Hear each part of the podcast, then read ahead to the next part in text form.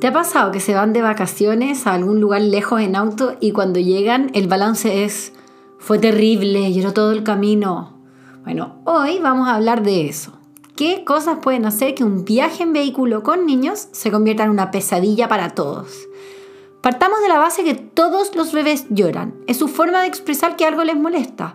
Sumémosle a esto que casi todos los niños antes de los dos años son prácticamente incapaces de expresar exactamente qué sienten y qué les molesta usando sus palabras y por lo tanto lo único que queda es llorar.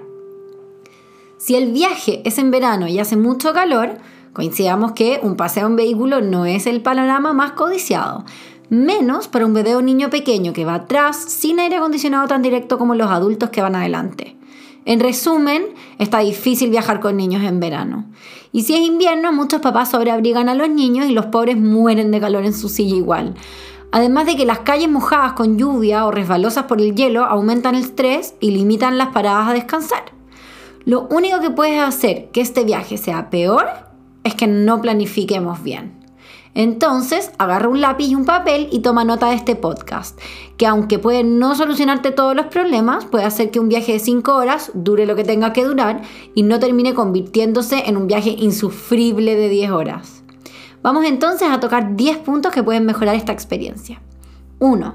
Considera muy bien las edades de los niños que van a viajar. Si hay un bebé que tiene menos de 3 meses, vas a tener que parar muy seguido. Estamos hablando de parar cada 30 a 45 minutos por riesgo de asfixia postural.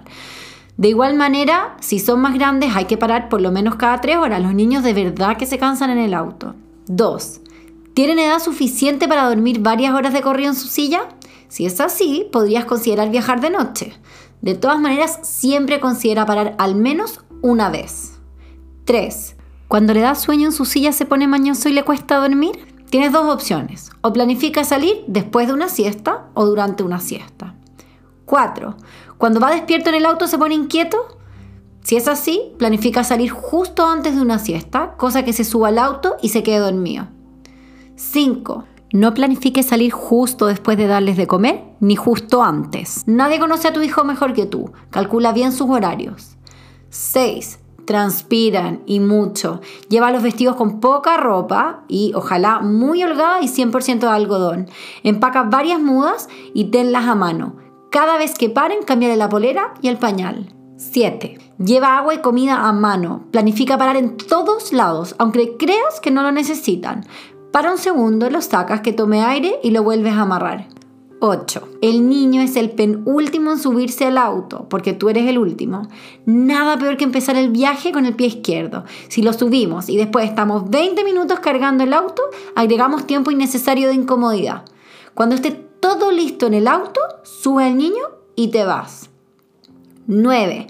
Busca la manera de llevar su música favorita para que la escuche en el auto. En los niños más pequeños el ruido blanco, como el de un secador, por ejemplo, en un secador de pelo, una lavadora, es infalible. En Spotify pueden encontrarlo. 10. El estrés genera histeria y llanto. Planificar bien un viaje evita los gritos y las peleas en el auto entre los adultos. Si tienen que discutir, bájense del auto. Les aseguro que en el minuto que suban la voz ustedes, sus hijos las van a subir también. Amigos, antes de salir de un viaje largo, háganse la idea de que muchos niños lloran en el auto porque a nadie le acomoda ir amarrado en una silla durante mucho rato. Pero como muchas otras cosas en la crianza de nuestros hijos, nosotros como padres somos los únicos que sabemos qué es lo mejor para ellos. Y aunque probablemente no sean capaces de entenderlo hoy, algún día entenderán que lo hicimos desde el amor más, más profundo que les podíamos tener.